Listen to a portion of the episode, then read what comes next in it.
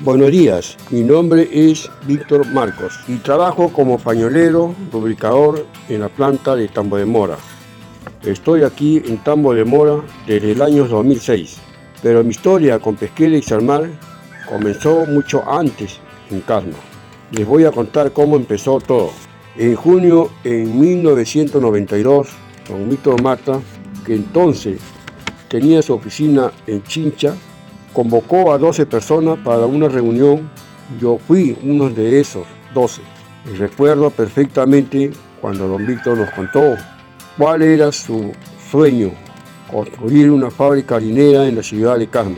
Entonces nos dijo, yo quiero contar con la colaboración de ustedes, porque a ustedes los conozco. Sé que son gente cumplida y trabajadora. Y quiero contar con su apoyo para sacar adelante la fábrica. Nosotros lo escuchamos hablar a don Víctor con ese entusiasmo que siempre le hemos conocido.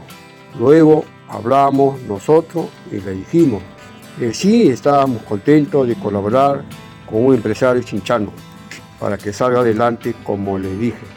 Éramos 12 chinchanos, todos operarios de máquina, cada uno con un trabajo a realizar en la nueva fábrica de harina de pescado. Me acuerdo de que había, por ejemplo, un tolvero, carterista, operador de secador, un motorista, operador de prensa y cocina, y un soldador. Algunos han fallecido, otros ya cesaron en sus funciones.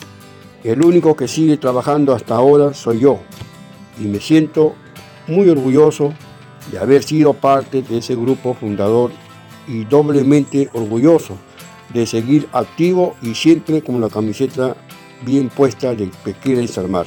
Y así empezamos, llegamos los 12 chinchanos a Casma a integrarnos a lo que íbamos a hacer, la primera planta de harina de pescado de Salmar. Cuando llegamos al terreno en Casma, todo era pampa todavía, pero fueron llegando las maquinarias y se iban montando a su base. Nada era de segunda, todo eran nuevos. Ya desde entonces se podía ver que la apuesta de don Víctor era por la tecnología, por hacer bien las cosas y por la gente capaz de asumir un nuevo reto y trabajar en equipo. Eso es parte de la fisiología de Pesquera de Salmar desde su inicio. Y yo puedo dar fe de eso. Yo toda la vida he trabajado en industria. A los 16 años empecé en una fábrica harinera en Chincha. Yo hacía de todo, colaboraba en todo. En esta vida hay que aprender todo lo que se pueda, al menos eso es lo que yo pienso. Así fue como fui convirtiéndome en prensero, cocinero.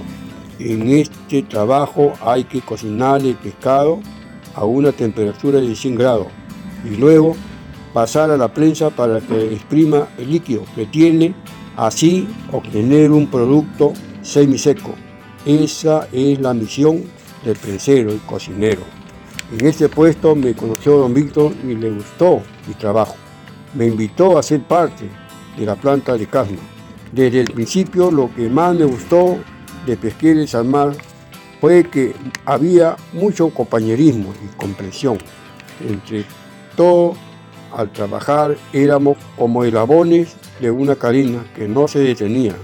Todo se hacía a un solo ritmo y alguna vez había una falla en alguna máquina, pues ahí mismo metíamos punche y los arreglábamos rápido para que no se detenga la producción.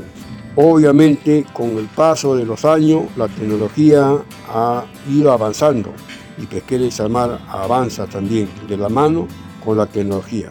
Pero lo que no varía es el compañerismo y el trabajo en equipo. Actualmente trabajo en planta Tambo de Mora. Aquí estoy desde el año 2006 hasta la fecha.